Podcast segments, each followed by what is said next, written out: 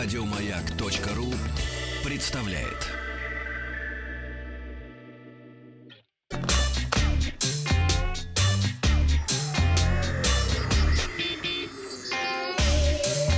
Страна транзистория. Новости высоких технологий. А, Начнем мы сегодня с компании Panasonic. А, Привезла в Россию полузащищенный ноутбук Panasonic ToughBook 55, который можно модифицировать на ходу. Почему полузащищенный, расскажу чуть позже. Производятся, как нам рассказали, ноутбуки исключительно а, в домашних условиях. Ну, в смысле, в домашней... В Японии, в городе Кобе. Ну, и есть еще один завод на Тайване. Компания хвастается, что у них самый низкий уровень отказа оборудования в мобильной индустрии, около 1% всего. А на рынке защищенных ноутбуков Panasonic занимает 51% и чуть меньше на рынке защищенных планшетов.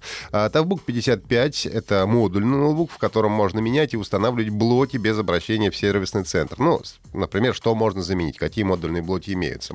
Это дискретная видеокарта для тех, кто занимается видеомонтажом, а, дополнительный накопитель а, SSD, а, считыватель смарт-карт, а, Blu-ray привод, DVD-привод, можно поставить дополнительную батарею и так далее.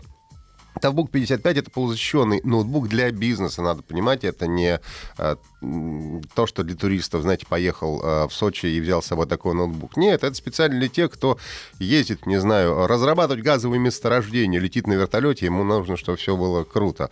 Вот. А он легкий ноутбук, чуть больше 2 килограммов, и тонкий, а, чуть меньше 33 миллиметров. Разработан с учетом военных стандартов а, МИЛ STD 810H, обладает повышенной степенью защиты от пыли и влаги, IP53. Ну, именно поэтому он полузащищенный, потому что IP53 все-таки выдерживает дождь, выдерживает пыль, но в воду погружать его все-таки не стоит, он откажется работать.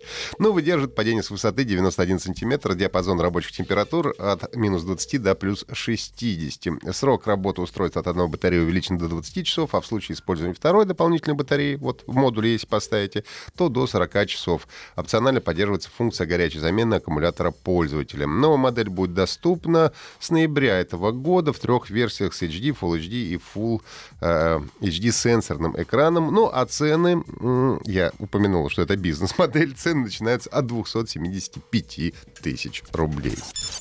Оператор МТС при поддержке правительства Москвы открыл в российской столице центр 5G, созданный для разработки и внедрения в нашей стране передовых систем на основе мобильной связи пятого поколения. Центр расположился на территории комплекса Техноград, Техноград что он на ВДНХ. Вот Павел может сходить на выходных, погулять. Э, Подать заявку на работу в центре 5G может любая компания, которая разрабатывает решение на базе сетей пятого поколения. При этом э, команда разработчиков получит экспертную поддержку э, значит, специалистов, партнеров проекта. На первом этапе тестировать решение на базе площадки будут 9 стартапов, которые выбрали примерно из 100 полученных заявок, в том числе две зарубежные компании. Ну и технологическими партнерами э, площадки выступили компания Nokia, установившая комплексное 5G решение Nokia AirScale в центре 5G МТС, а также Sony, Samsung и Qualcomm, которые предоставили 5G смартфоны для тестирования. А, Горячая новость. Компания из Руанды Mara Group представила два смартфона, которые впервые были произведены полностью в Африке.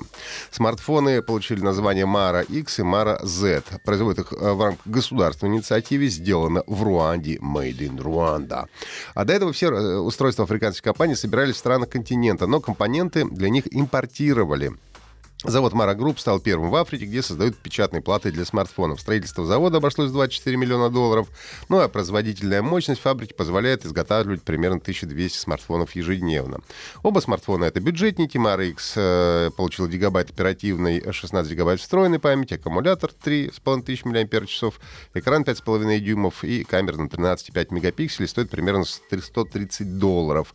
А Mara Z имеет экран чуть побольше, 5,7, а 3 гигабайта оперативки, 32 встроенный, э, стоит 190 долларов. Оба устройства работают под управлением чистого Android 8.1. Появятся ли они где-то кроме Африки, пока непонятно.